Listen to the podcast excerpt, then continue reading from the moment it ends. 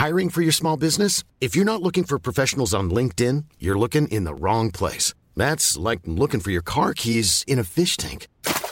LinkedIn helps you hire professionals you can't find anywhere else, even those who aren't actively searching for a new job but might be open to the perfect role. In a given month, over 70% of LinkedIn users don't even visit other leading job sites. So start looking in the right place. With LinkedIn, you can hire professionals like a professional. Post your free job on linkedin.com slash people today.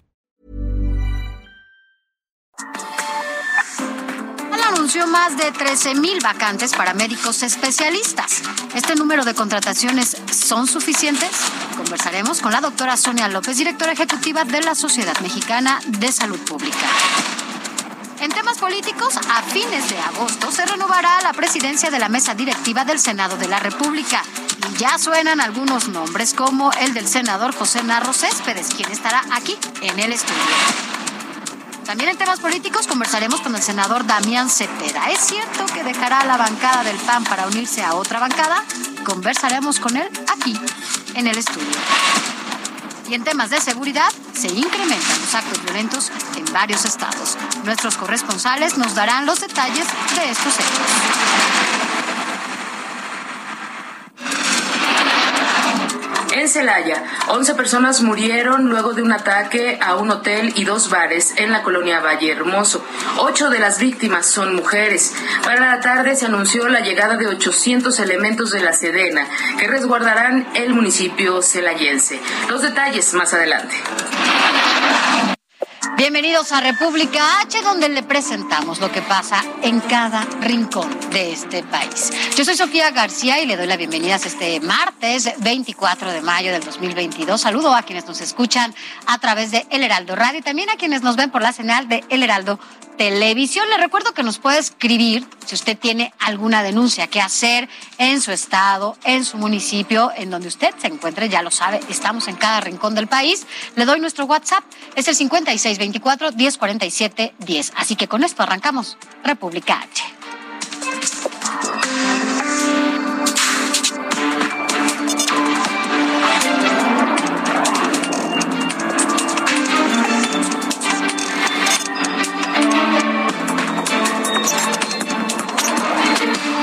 República H, con Sofía García.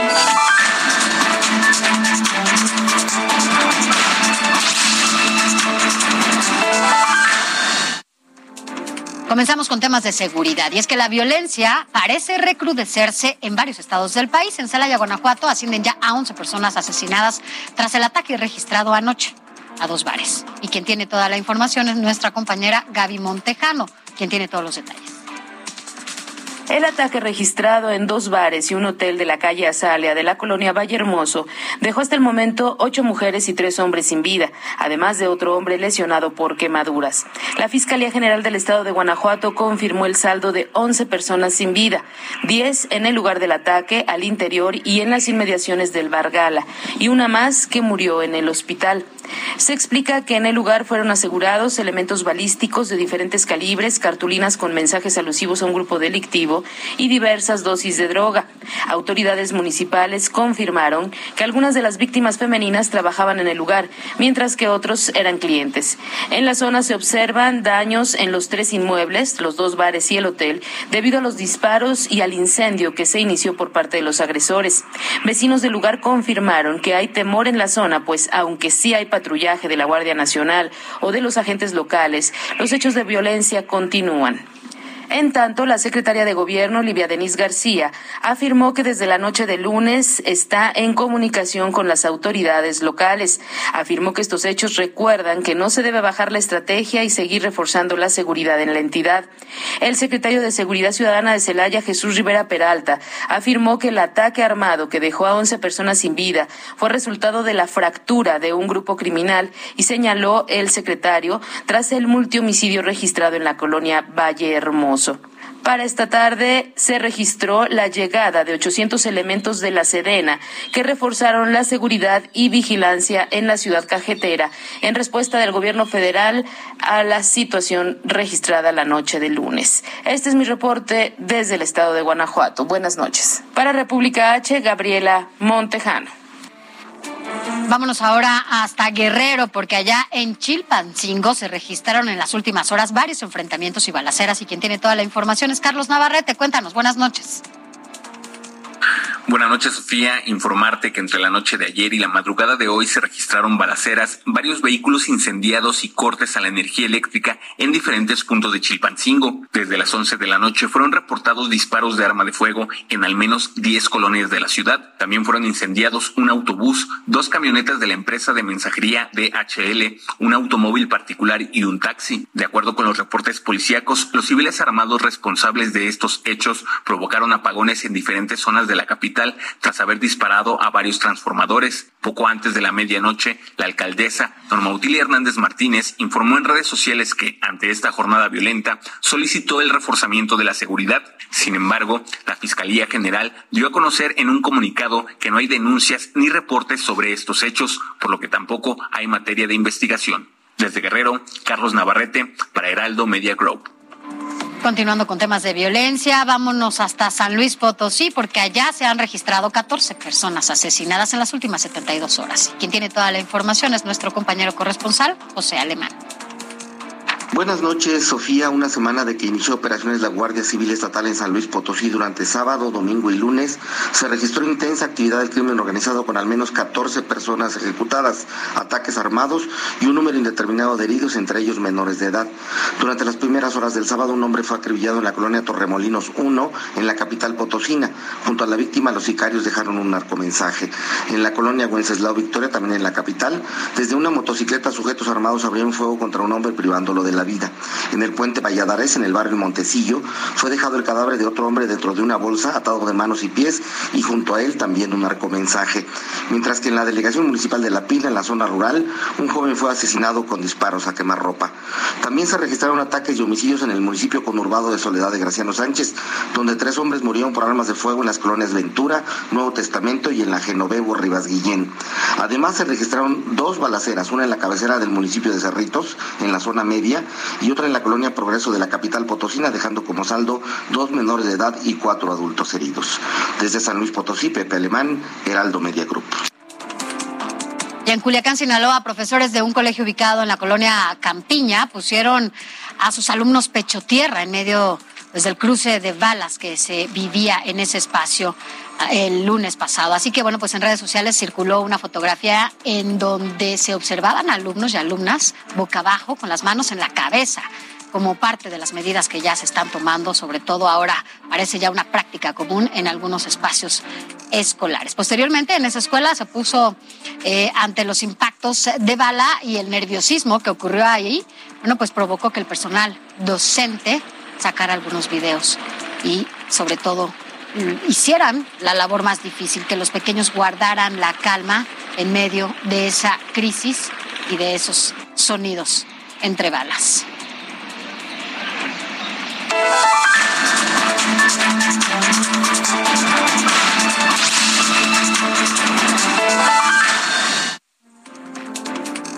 Bueno, vámonos a temas políticos porque como se lo adelantaba, eh, pues ya en agosto, parece muy lejano, pero no, ya ve que unos están ya pensando en el 24, bueno, imagínense, agosto está más cerca.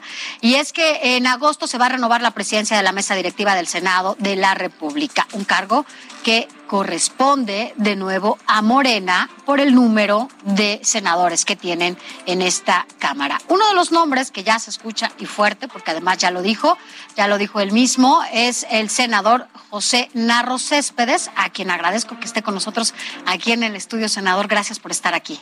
Muchas gracias, Sofía García.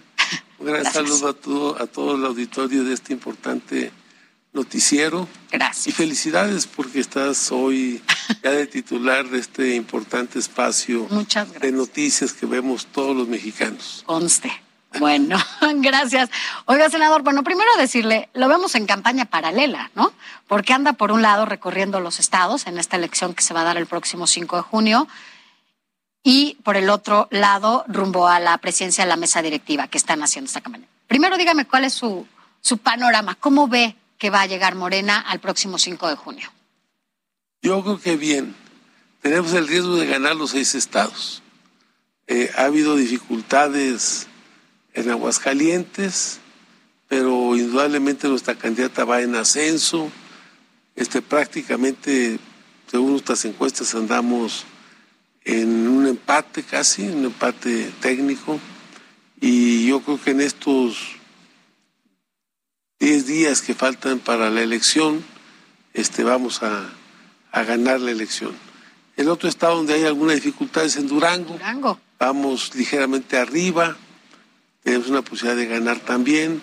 Y yo tengo confianza en que también en Durango ganemos. Y en los cuatro otros estados, eh, bueno, pues tenemos un narcoestado allá en Tamaulipas, un gobierno estatal eh, que ha decidido usar la violencia, las zonas de aprehensión, el terrorismo, o sea, aterrorizar a la población, a los presidentes municipales, que muchos han liberado más de 40 órdenes de aprehensión contra la presidenta municipal de, Nuevo Laredo, contra el presidente de Victoria, hoy pidió licencia el presidente municipal de Reynosa, eh, todo por esta campaña de persecución, de hostigamiento contra los que están apoyando este gran proyecto de la Cuarta Transformación.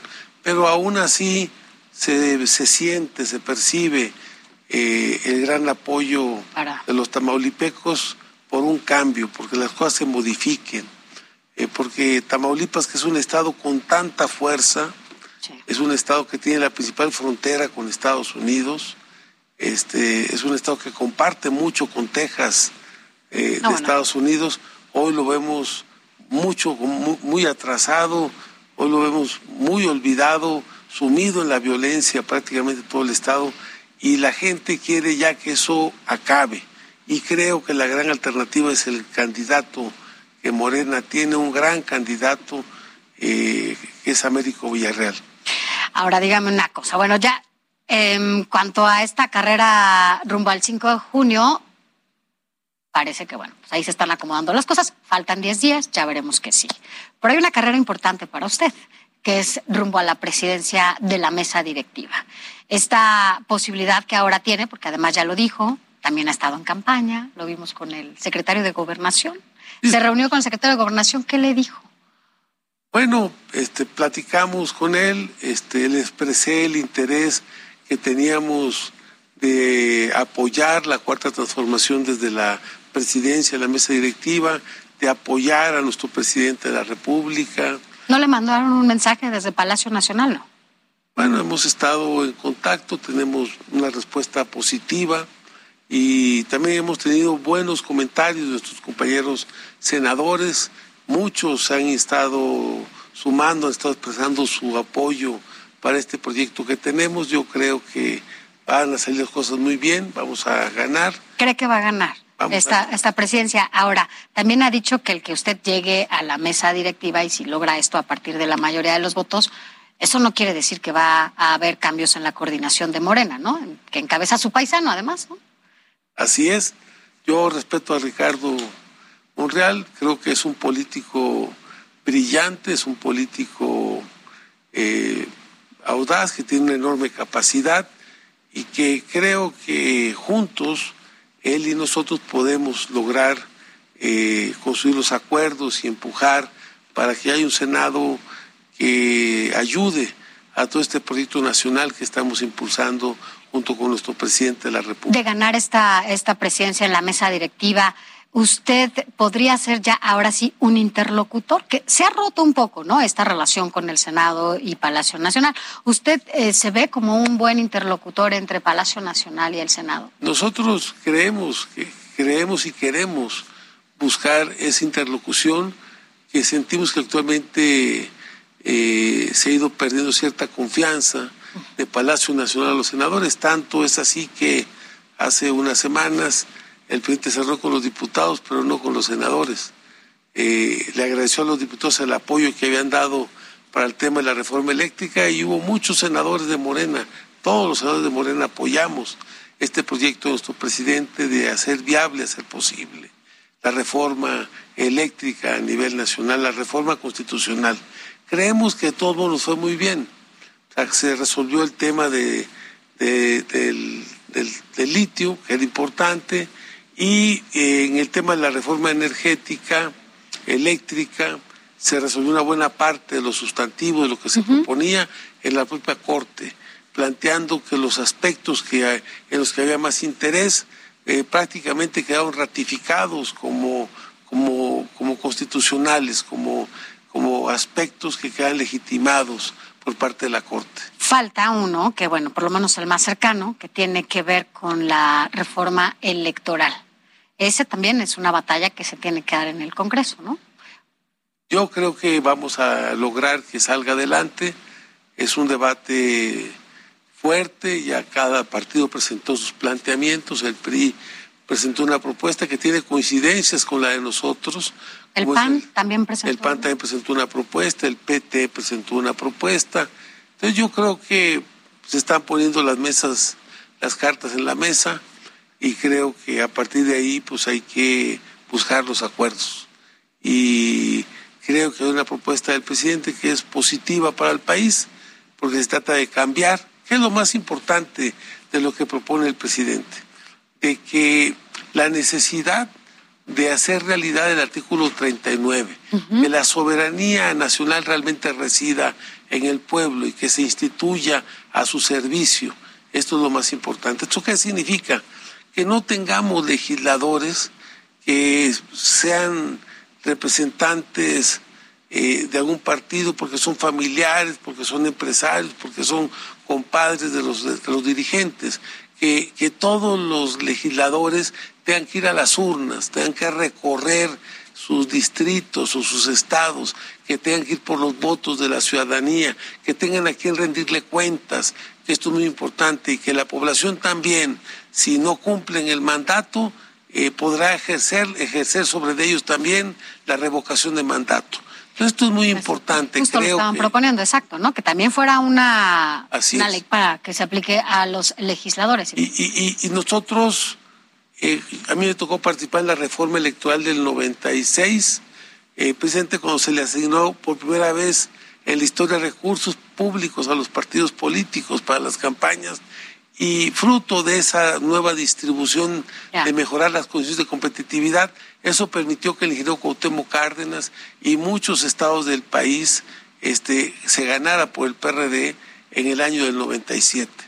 Hoy pensamos que el sistema del, partido de Estado, que había que cambiar por un sistema de partidos, eso ya se generó.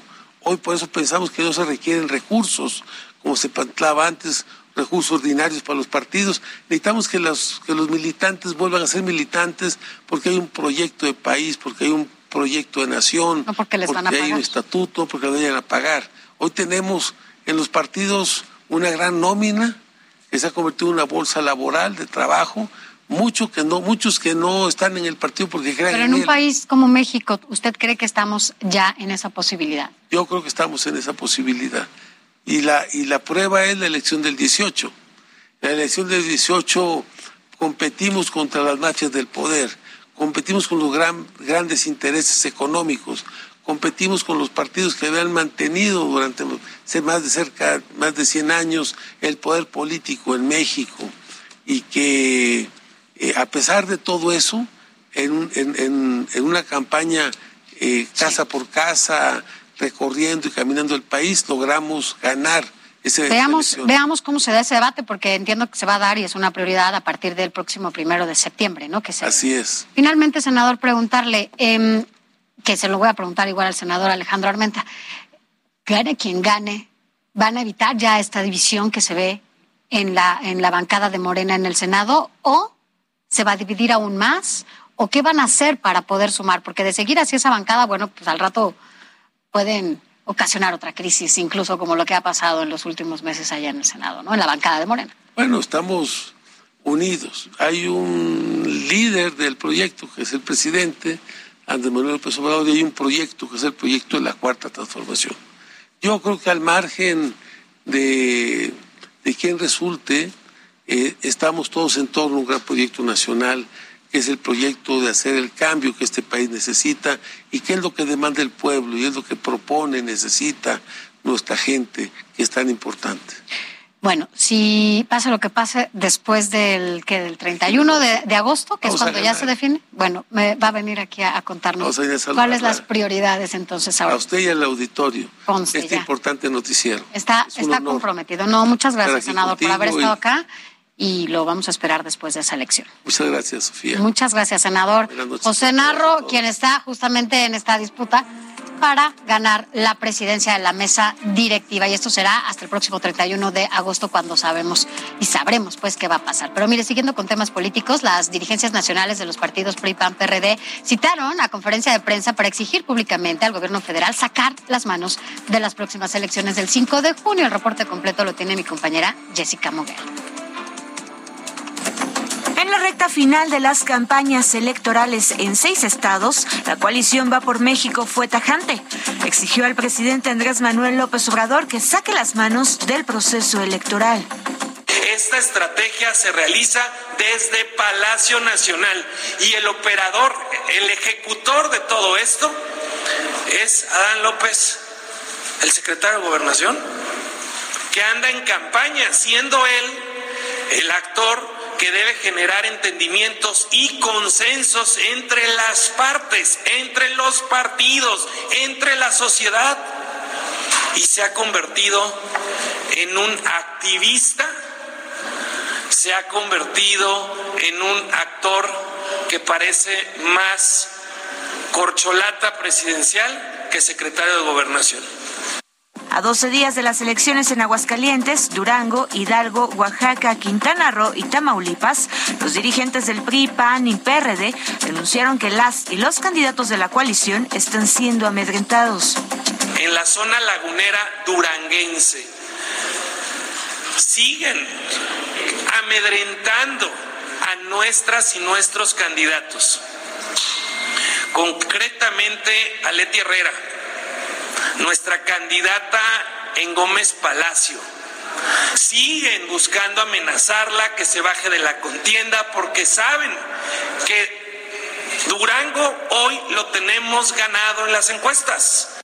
Acusaron que operadores políticos y los servidores de la nación condicionan los apoyos sociales a cambio del voto, por lo que solicitaron al Instituto Nacional Electoral que realice campañas informativas para que los ciudadanos sepan que está prohibido. Las sanciones elementales merecedoras o la sanción elemental merecedora sería la destitución de los funcionarios públicos que han incurrido en estas prácticas y que ante la reincidencia la Fiscalía General de la República en tratándose de delitos federales solicite también la cárcel. La coalición interpuso una denuncia ante la Fiscalía General de la República contra 20 funcionarios del gobierno por su intromisión en el proceso electoral. Ahora exigimos a la Fiscalía General de la República imponga las sanciones correspondientes. Lo que estamos viendo es inédito en la historia democrática de nuestro país. Los funcionarios públicos más importantes del gobierno federal y de los gobiernos estatales de Morena están realizando actividades ilegales. El dirigente nacional del PRD, Jesús Zambrano, confió en que ganarán la mayoría de las seis gubernaturas aseguró que el presidente es el jefe de la delincuencia electoral organizada. Eso es López Obrador en el momento actual, un déspota Denunciaron que el líder de la bancada de Morena en el Senado, Ricardo Monreal, y la presidenta de la mesa directiva, Olga Sánchez Cordero, usan recursos públicos del Senado para apoyar la candidatura de Tamaulipas. Y de pilón, con miras al 2024, el PAN consideró que puede salir de su partido el candidato para la elección presidencial. Jessica Moguel, Heraldo Televisión. Y en más información, este martes la Suprema Corte de Justicia de la Nación declaró válidas las modificaciones a la norma oficial mexicana relativa a la violencia familiar, sexual y contra las mujeres, en las que se establece el derecho a mujeres mayores de 12 años víctimas de violación sexual a interrumpir voluntariamente el embarazo. Escuchemos al ministro presidente Arturo Saldívar. Obligar a las mujeres o niñas a llevar a término el embarazo derivado de una violación implica un total desconocimiento de su dignidad humana, autonomía y libre desarrollo de la personalidad, además de ser revictimizante y una forma de violencia de género. esa es una buena noticia, sobre todo cuando se habla de niñas que son tristemente violadas. Mira, es momento de ir a un corte, pero al regresar estará aquí con nosotros, ya está aquí, de hecho, en el estudio, el senador panista Damián Cepeda, para que nos cuente un poco de lo que está pasando en su partido y fuera de él. Esto es República H, ya regresamos.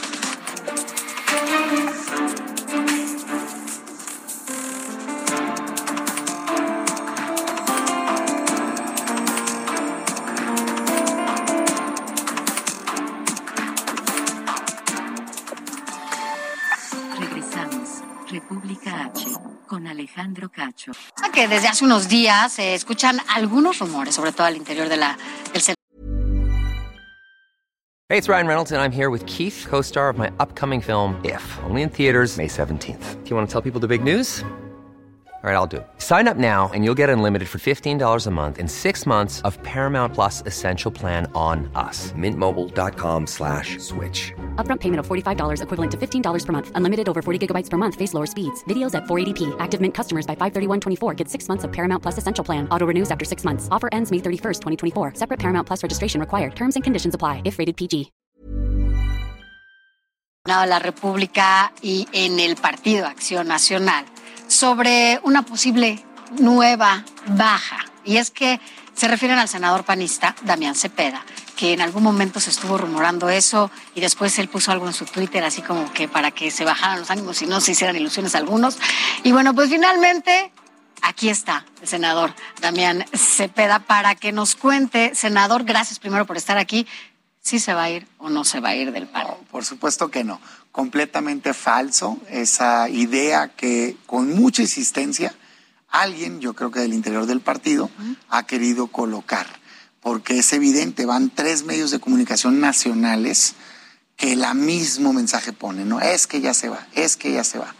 Yo creo que tiene que ver con que, pues hay a quien no le gusta que sea una voz independiente, libre, crítica, constructiva, pero lo hago por convicción. Yo entré al PAN precisamente porque es un partido libre, democrático, donde se vale el debate de ideas. Si hubiera querido estar en un lugar donde me dieran órdenes, me hubiera metido otro partido, que estaba más fácil. Pero a ver, ¿qué pasó? Porque además, eh, bueno, pues quienes estamos en todo esto sabemos perfectamente que desde el 2011, 12, ¿no? En donde cuando Anaya estaba en la presidencia del partido, pues Marco Cortés y Damián Cepeda eran el mismo equipo, ¿no? Y de repente vimos una ruptura. ¿Cuál fue el momento crucial en donde rompen esta relación y entonces empieza esta nueva relación de crítica? Pues, Mira, no, yo te diría que, eh, digamos, en la historia, más bien coincidimos en el equipo de Ricardo en aquel entonces. Ricardo fue dirigente, luego yo. Él se va Marco la interna. fue coordinador en ambos, o sea, digamos, yo tenía la facultad de quitarlo y ahí lo dejé, pues, ¿no? Este, lo, lo ratifiqué todo un año. Luego yo voy al Senado, él decide este, tomar otra decisión. Pero la verdad es que en lo personal, yo para atrás volteo para aprender nada más. No tengo ninguna diferencia en lo personal con él. Creo que a veces se piensa eso. No existe. Lo que sí tengo, poco, pero sí. Lo que sí tengo es una visión distinta del partido, del rumbo. A mí me parece que se han tomado decisiones que nos han llevado a tener derrotas dolorosas. Desde que entró esta dirigencia se han perdido cuatro gobiernos estatales. Se critica mucho la dirigencia anterior, que nos tocó encabezar dos años a Ricardo, un año a mí, pero en esa dirigencia se ganaron 11 gobiernos estatales. 11. Y desde que entró esta dirigencia se han perdido cuatro.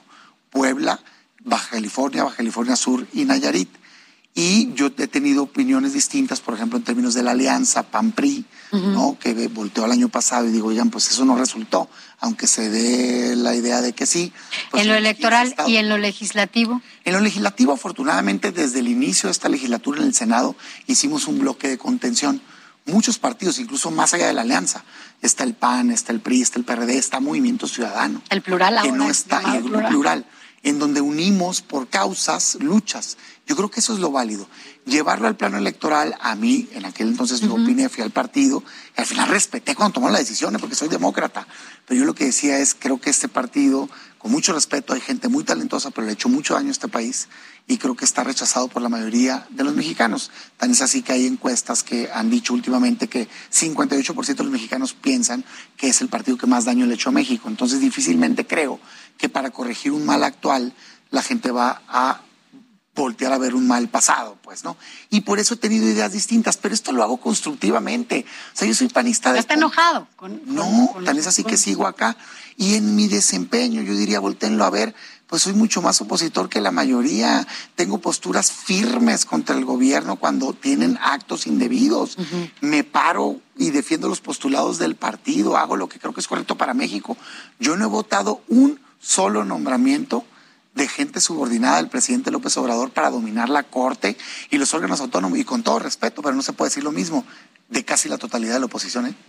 Bueno, hubo un momento en donde incluso usted, eh, mientras la mayoría del Partido de Acción Nacional decía que no iban a asistir a, votar eh, por la revocación de mandato, usted salió y dijo, yo sí voy a participar. Por supuesto. Y entonces ahí, bueno, pues evidentemente hubo una, una ruptura, ¿no? Otro ejemplo, pues no ruptura, diferencia de opinión sabes que está en, nuestros, en las propuestas que le hicimos a los mexicanos, lo que le prometimos, la plataforma que cuando salió a competir los candidatos del PAN le dijeron, mexicanos, esto te propongo, saben que venía la revocación de mandato.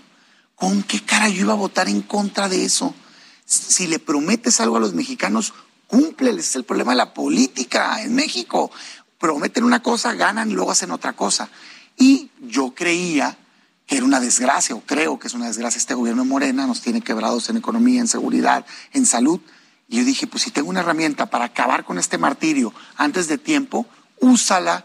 ¿Qué es lo peor que pueda pasar? Lo que ya pasó de todas maneras, que se queda hasta el 24. Pero respeto, pues, creo que hay que aprender a respetar los diferentes puntos de vista. Lo que sí nadie me puede decir es que no soy opositor. Soy opositor frontal, constructivo, pero firme. A mí no me doblan, nunca, y no hay una sola votación indebida de mi parte. Y repito, pocos se pueden parar frente a mí cuando quieran tenemos un debate a decir lo mismo. En medio de, bueno, ¿cómo llamarlo? En estas diferencias que hay, ¿no? Naturales en su partido, em, también ya se destapó rumbo al 2024, ¿no? Sí. En donde, bueno, pues ya hay otros candidatos, también hay aspirantes, ¿no? Que se quieren justo candidatar para el 2024. ¿Qué le dicen en su partido? Porque además, pues ahorita... Oye, imagínate la sorpresa que me dio a mí cuando veo estas filtraciones insistentes de es que ya se va y se va. Y yo digo, no, no solo no me voy, busco ser el candidato presidencial del PAN.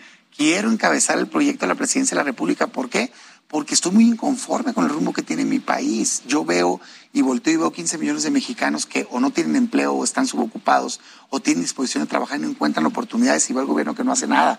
Veo 35 millones de mexicanos que no tienen acceso a servicio básico de salud. Veo más inseguridad que nunca y digo, oye, este no es el México que nos merecemos. Quiero hacer algo. Ahora, entro con mucha madurez.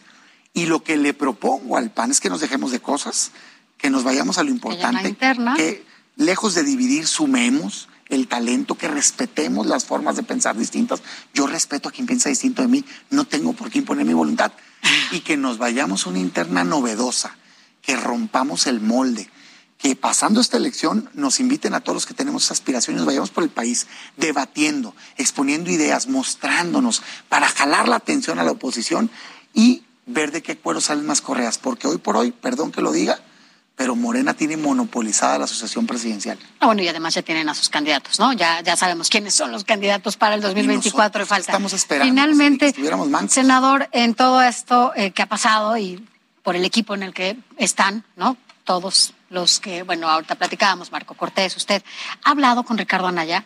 Sí, por supuesto. ¿Qué le dice Ricardo Anaya sobre estas? Amigos. No, él respeta. Mira, eh, eh, la cercanía que nosotros habíamos tenido, la fortaleza que tenemos, es precisamente por el respeto mutuo. Yo lo respeto su forma de pensar, simpatizo con su forma de pensar, pero somos personas independientes que nos respetamos y que aprendemos uno de otro.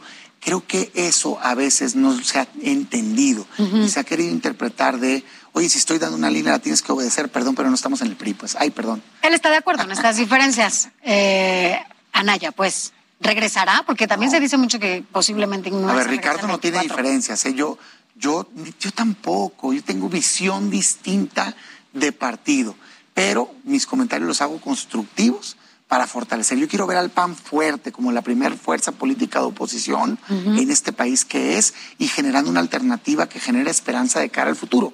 Y mis comentarios los hago tratando de abonar hacia allá. Ricardo, gran persona, tenemos amistad en común, este, en fin. Y mi respeto también para el dirigente. No tengo una diferencia personal, no somos amigos, pues, y tampoco somos enemigos. Nunca fuimos. Nunca. Ok. Colaboradores. A pesar de que pertenecían al mismo grupo. Colaboradores, respeto mutuo, amigos. Yo, mis amigos son mis amigos de toda la vida.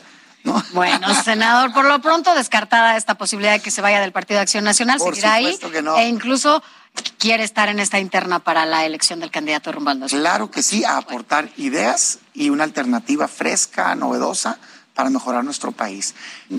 Tenemos mucho trabajo por hacer, no perdamos tiempo en cosas estériles. Muchas gracias por haber estado aquí en el, en el estudio. Gracias, y bueno, después hablemos de los pendientes legislativos. Encantado, con mucho gusto. Gracias, gracias por haber estado aquí con nosotros en el estudio. Y bueno, pues ahora es momento de ir con nuestro compañero y autor de la columna, que usted sabe, cada semana puede leer en las páginas del Heraldo de México, Pablo Cruz, que escribe Poligrilla Mexiquense. Vamos a escuchar. Gracias, Sofía. Poligría mexiquense de hoy. El liderazgo del senador Higinio Martínez Miranda se hizo presente el pasado sábado cuando en multitudinario evento llevado a cabo en Texcoco logró reunir a diputados locales, presidentes municipales y funcionarios públicos, además de simpatizantes de Morena, que le dejaron ver su respaldo a su aspiración de convertirse en el abanderado de Morena para competir por la gubernatura del Estado de México el próximo año. Durante la llamada convención de liderazgos de Morena, Martínez Miranda aprovechó para reiterarle su respaldo al presidente de la República y se comprometió a buscar una transformación política en territorio mexiquense. También aprovechó para enviar mensaje a Delfina Gómez y a Horacio Duarte, a quienes les refrendó su amistad y les dijo que ninguna competencia se interpondrá en su relación.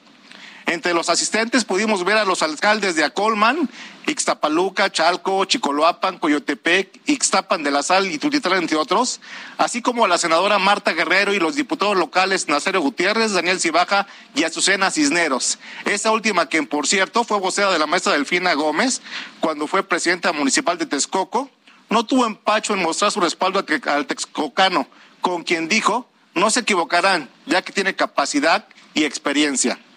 Entre otras cosas, le comento que el coordinador de los diputados locales del PAN, Enrique Vargas del Villar, y candidato natural de ese partido a la gubernatura mexiquense, en Encerrona Panista confirmó que se encuentran en pláticas con dirigentes del partido Movimiento Ciudadano para buscar acuerdos y lograr que vayan en alianza con el PRI, PAN y PRD en las elecciones del 2023. El exalcalde de Huizquilucan aseguró que MC podría aportar entre el 6 y el 8% de votos que serían claves para ganar la elección al tiempo. Entre otras cosas, el dato de hoy, en Tlalnepantla, las cosas en materia de seguridad no mejoran y la gobernabilidad en ese municipio pende de un hilo ante la indiferencia del alcalde Marco Antonio Rodríguez Hurtado, quien no acaba por convencer al electorado que votó por él durante la pasada elección y que hoy se dice arrepentido. Habitantes refieren que funcionarios municipales han hecho oídos sordos a las demandas que en materia de seguridad y combate a la corrupción han hecho al presidente municipal. Por ejemplo, acusan que un plantel educativo de tiempo completo ubicado en la colonia San Luis Patoni ha sido saqueado en dos ocasiones y las autoridades de Tlalnepantla no han dado respuesta a su exigencia de mayor vigilancia. Pero de esto aún hay más, ¿eh? Y la de hoy, Huizquilucan se mantiene como el polo de desarrollo más importante del Estado de México, pues actualmente se realizan una inversión privada de más de dos mil millones de dólares, como la ampliación del complejo inmobiliario del Grupo Bosque Real, considerado el más importante de América Latina. Eso es todo, Sofía, regresamos contigo. Hasta la próxima. Gracias, Pablo. Te escuchamos y te leemos. Eh, bueno, te leemos mañana, que también sale tu columna en las páginas del Heraldo de México y en todas sus plataformas. Y te vemos aquí el próximo, el próximo martes. Vámonos a temas de salud, porque hoy Zoé Robledo, director general del Instituto Mexicano del Seguro Social, anunció este martes que se contratarán a 13.765 médicos especialistas por parte del gobierno federal. Precisó que poco más de 5.000 puestos se ofrecerán en 15 estados del país, gracias al nuevo plan de salud. Se dejaron de formar muchos de estos especialistas que son los que más necesita el sistema de, de salud. Desde luego todas las especialidades son importantes, pero estas, urgencias, anestesia, son de las que se dejaron de hacer sedes, se dejaron de hacer, eh, de dar becas y que justamente, como se ha presentado aquí también, se ha ido recuperando esta capacidad de formar a, estos médicos de estas especialidades. ¿Me saben? Bueno, tras este anuncio, el presidente López Obrador criticó a los médicos citadinos al considerar que estos no cuentan con una visión social y aseguró que, bueno, pues conocen más Nueva York o Madrid que Tlaxcala y Chiapas. A ver, vamos a escuchar lo que dijo el presidente. Como sabemos que no vamos a tener, desgraciadamente, todos los especialistas que requerimos, sobre todo en la montaña de Guerrero, porque ya lo sabemos, no es un reproche, pues es que así es este, eh, esta situación. Entonces, los médicos cubanos ya han estado ayudándonos cuando el COVID, les agradecemos muchísimo. Bueno, pero ¿será cierto, será cierto que conozcan más Madrid, Barcelona y otros países que efectivamente la, la sierra o esos lugares en donde pretenden justamente llevar a estos doctores. Gracias, gracias doctora por estar aquí con nosotros para que pues nos diga justamente a propósito de todo esto que dice el presidente, eh, doctora Sonia López, directora ejecutiva de la Sociedad Mexicana de la Salud Pública, pues saber si, si esto es real y si estas 13.700 y tantas eh, plazas que se van a abrir son suficientes. Gracias por estar con nosotros. Pues muchas gracias por la invitación y un saludo a todos los que nos ven. Pues son 13.765 plazas. Eh, el em, lugar donde más plazas hay es en, la Ciudad de México. Eh, después, en donde más tenemos es en. Hice mi tarea, traigo aquí todo. en donde más tenemos es en, en, en Jalisco, hay menos. Pero bueno, es interesante, por ejemplo, que ha habido, yo me registré, eh, mi especialidad como tal no está, pero eh, muchas de las plazas, lo interesante es que hay plazas de la Secretaría de Salud, hay plazas del, IMSS, del ISTE, del INSABI y del IMSS Bienestar. Pero eh, por ejemplo, una de las preguntas que yo les hacía a muchas de mis compañeras y de mis compañeros médicos es, eh, ¿qué inquietudes tienes con, con estas plazas, no? Y muchos de los que me decían es, ¿qué va a pasar con las plazas eventuales? Estas plazas que se llaman 08, son plazas eventuales, por ejemplo, del IMSS. ¿Y son parte de estas plazas? No sabemos. No les, no, les dicen si son ¿Cuándo, permanentes o temporales. Yo aquí traigo mi papel. Cuando tú te inscribes, te dan a elegir tu especialidad, la ciudad donde quieres hacerla, eh, tu turno, matutino, vespertino, mixto y la institución. Y te sale hospital, eh, centro de salud, eh, o sea, bueno, centro de salud como tal no, pero hospital, el tipo de hospital y nada más. No te dice, por ejemplo, qué condiciones son, qué tipo de contrato es, qué tipo de plaza es, ¿no? Entonces, eh, hay mucho tipo de incertidumbre del tipo de contrato. ¿Qué pasa con las plazas, por ejemplo, del INSABI? Hay muchísimas personas que durante la pandemia estuvieron contratadas con estas plazas INSABI, pero son plazas que no generan antigüedad, son plazas temporales. temporales, que no tienen derechos eh, de prestaciones, ¿no? Prestaciones, ¿no? Por ejemplo, a vacaciones. Entonces, ¿qué va a pasar con, e, con estas plazas INSABI eh, de estos eh, doctores y, doctoras que están ahí, ¿no? Entonces, ¿qué pasa con estas plazas? Por ejemplo, de medicina general, que estábamos escuchando al presidente de la República que hablaba, que no quieren ir a la sierra, todos los médicos y todas las médicas, cuando terminamos la carrera y cuando terminamos las especialidades, vamos a hacer un servicio social que puede ser en la zona rural, que puede ser en una zona de, investigación. Yo fui a una zona rural y como yo, muchísimos y miles de médicos, ¿no? Entonces, sí conocemos la sierra, sí conocemos estos hospitales. Eh, y no son hospitales, son centros de salud, ¿no? Hay muchas. Son consultorios. Son consultorios. Dentro de los consultorios hay muchos tipos, ¿no? Entonces, eh, vamos a estas zonas. Las especialidades que se, que se ofertan, porque revisé todas las especialidades, hay especialidades que son de hospitales de alta especialidad.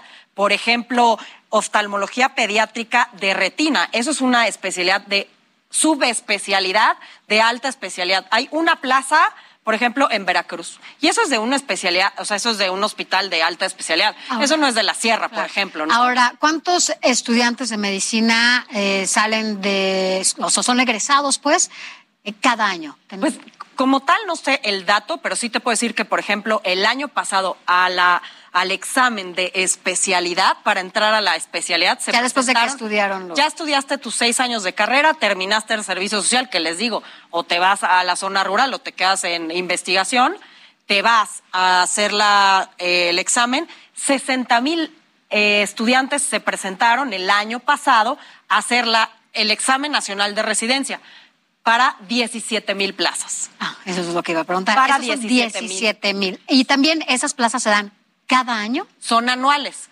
Ahora, eh, Estas se suman, estas 13 mil se suman a las 17. No, estas 17 mil, eh, estas 13 mil 765 son para ya especialistas. Las del examen es para gente cero, empieza cero. Son para los que van a hacer la especialidad. Estas eh, 13 mil que se ofertan son para gente que ya tenemos especialidad, ¿no? Ahora, hoy, hasta ahorita no sabemos, porque es muy rápido, pues, saber cuántas eh, personas, cuántos médicos ya se registraron. No sabemos, y te decía que a lo largo de la tarde yo estuve haciendo, eh, es una encuesta no válida, eh, en un grupo de Facebook eh, que tengo con, que estamos 40 mil doctoras, sí lo debo de decir, un grupo de Facebook de 40 mil doctoras, y estuve preguntando, ¿no? Entonces había, por ejemplo, mucho problema para registrarse, porque salía como un error, ¿no? Entonces, bueno, decir que es como el navegador que hay que cambiarse de navegador, que hay que estar haciendo esto. Gente, por ejemplo, que no les permitía la cédula si está en trámite, que si la subespecialidad no les permitía, ¿no? Entonces estaba complicada, pues, estaba registro. Y quiero y quiero apuntar algo, si si me permites, de los requisitos que piden para para la para entrar a estas plazas y es, por ejemplo, la parte de los extranjeros. Te piden, si tú eres extranjero y quieres acceder a una plaza de estas, que tus estudios estén revalidados, ¿no?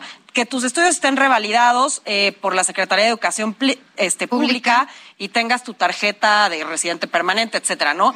Lo cual es lógico que tengas pues tus papeles en regla para poder trabajar, ¿no? Entonces, eh, y bueno, el resto de, de cosas que pueden encontrar en la página. Los- lo que nos parece a todos los médicos es que es una buena, pues es una buena, mm, o sea, es una buena oferta por parte de- del gobierno. Sin embargo, pues les digo, hay mucha incertidumbre de qué tipo Lo que de necesitan contratos saber son. es si va a ser temporal, si va a ser permanente, si van a tener prestaciones o no.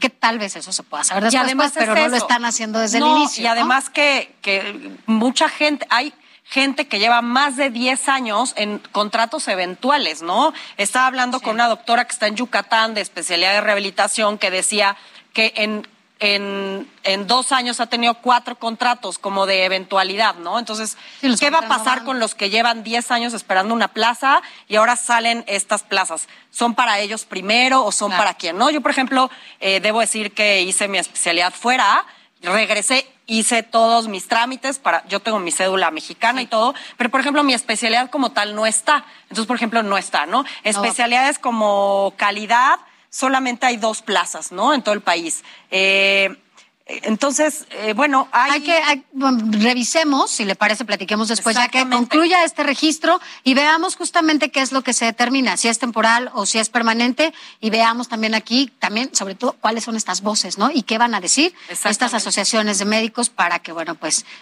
pues esperemos que cada vez haya más plazas, porque vaya que los, ya hemos visto cómo los necesitamos, sobre todo en esta época de pandemia. Gracias por haber estado. Gracias a ti eh, por la invitación. Gracias a Sonia López, directora ejecutiva de la Sociedad Mexicana de la Salud Pública. Y mire, un brote de COVID-19 fue detectado en la Universidad de Nayarit a propósito de salud, por lo que las autoridades implementaron las medidas sanitarias correspondientes. Más detalles en el resumen informativo. La Universidad Tecnológica de Nayarit cerró sus puertas durante una semana para intentar contener el brote de COVID-19 que fue detectado en cinco alumnos contagiados. Se hizo un llamado a estudiantes y trabajadores a continuar de modo virtual las actividades y se recomendó que se mantengan las medidas sanitarias para evitar la propagación del virus. En Puebla, la hermana de la activista asesinada, Elena Monzón, informó que hay apoyo de colectivos y asociaciones para dar seguimiento al asesinato del activista. Sin abundar en detalles sobre la investigación, aseguró que el asesinato de su hermana fue un acto brutal, el cual no se tendría que replicar contra nadie en ningún otro lugar. La Fiscalía de Justicia del Estado de México inició una investigación por presunto acoso sexual en contra de un profesor del Tecnológico de Estudios Superiores de Catepec, luego de que alumnos de dicha institución bloquearon por casi dos horas la avenida central para denunciar la omisión de las autoridades universitarias ante los señalamientos de acoso contra el profesor. Pesar de que ya comenzó la temporada de lluvias, la sequía en la cuenca del sistema Cutzamala aumentó en su nivel moderado un 14% durante la primera quincena de mayo, reportó así el monitor de sequía. Para reforzar las tareas de seguridad en el Estado de México y proteger a los elementos a cargo de estas labores, el gobernador Alfredo del Mazo entregó equipo táctico a la policía de la Secretaría de Seguridad.